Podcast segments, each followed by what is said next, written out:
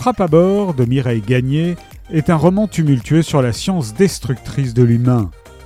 Nous sommes dans la province du Québec en 1942. Sur Grosse Île, dans le fleuve Saint-Laurent, carpentent les sous-marins allemands, les gouvernements américains, britanniques et canadiens mettent en place un projet top secret. Des dizaines de scientifiques y sont réunis dans la plus grande discrétion afin de mettre au point une arme bactériologique nouvelle. Des décennies plus tard, à l'occasion d'un épisode de canicule d'une ampleur inédite, des accès de rage bousculent la petite ville de Montmagny et ses alentours. Elle semble se propager comme une épidémie à mesure que les frappes à bord se multiplient. Mireille Gagné fait preuve d'invention dans ce deuxième roman, un livre écologique subtil et haletant qui nous recommande d'écouter ce que le vivant essaie de dire l'équilibre est un état à retrouver.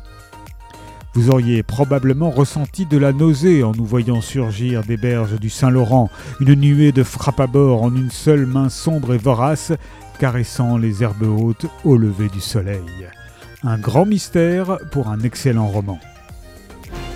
Frappe à bord de Mireille Gagné est paru aux éditions La Peuplade.